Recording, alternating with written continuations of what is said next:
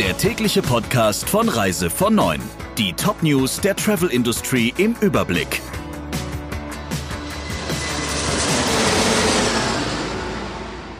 Mit Friederike Breyer, schönen guten Morgen. Die Bundesregierung liefert keinen belastbaren Beleg dafür, dass der Tourismus ein Infektionstreiber ist. Das kritisiert der Präsident des Bundesverbands der deutschen Tourismuswirtschaft Frenzel. Auf dem Europäischen Tourismusforum sagte er, es sei unverhältnismäßig, dass die gesamte reisewillige Bevölkerung und eine Branche mit drei Millionen Beschäftigten in Sippenhaft genommen werden, nur weil es einige Unvernünftige gebe.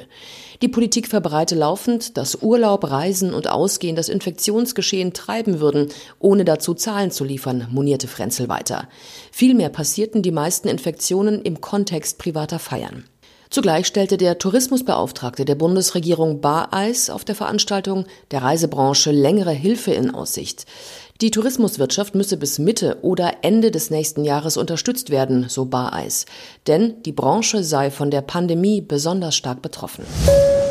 Der Corona-Ausbruch auf der Vista Serenity weitet sich aus.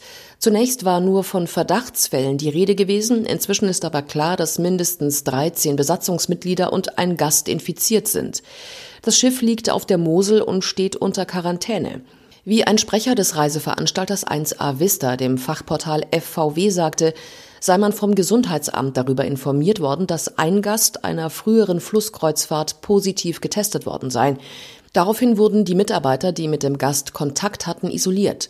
Schließlich wurde die aktuelle Moselfahrt nach fünf Tagen beendet. Die 145 Gäste wurden laut einem Bericht des Trierer Volksfreundes von Bord gebracht.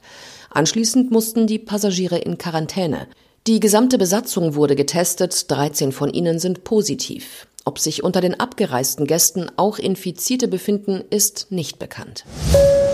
Wegen steigender Corona-Zahlen fährt Slowenien das öffentliche Leben herunter. Seit Samstag müssen alle Hotels, Restaurants, Einkaufszentren und viele Geschäfte für mindestens eine Woche schließen.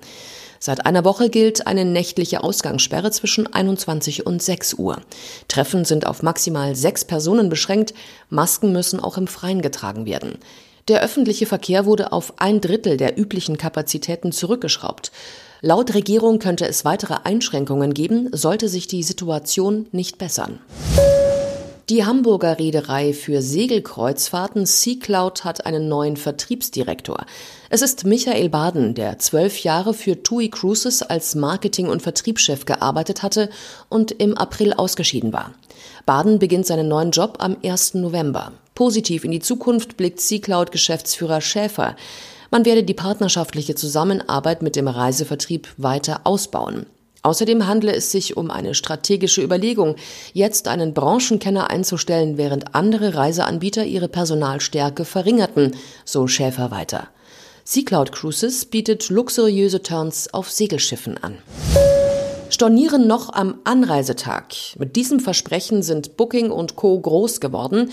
Jetzt zieht TUI nach und weitet das Angebot an kurzfristig stornierbaren Raten auf rund 6000 Hotels in Deutschland, Österreich, Italien und der Schweiz aus. Bisher ist das nur für ausgewählte Stadthotels möglich. TUI will so den Kunden in Pandemiezeiten einen Buchungsanreiz geben. Für die sogenannten Flexraten könnten Reisebüros ihren Kunden die gleichen Optionen anbieten wie die Online-Portale, denn es gelten ähnliche Konditionen. Konkret bedeutet das kostenlose Stornierung bis 18 Uhr am Anreisetag, erfolgt die Absage der Reise später, fallen Stornogebühren von 80 Prozent an. Außerdem gibt es keine Anzahlung und Restzahlung wie sonst üblich 28 Tage vor Anreise und Optionsbuchungen bis zum Anreisetag sind möglich.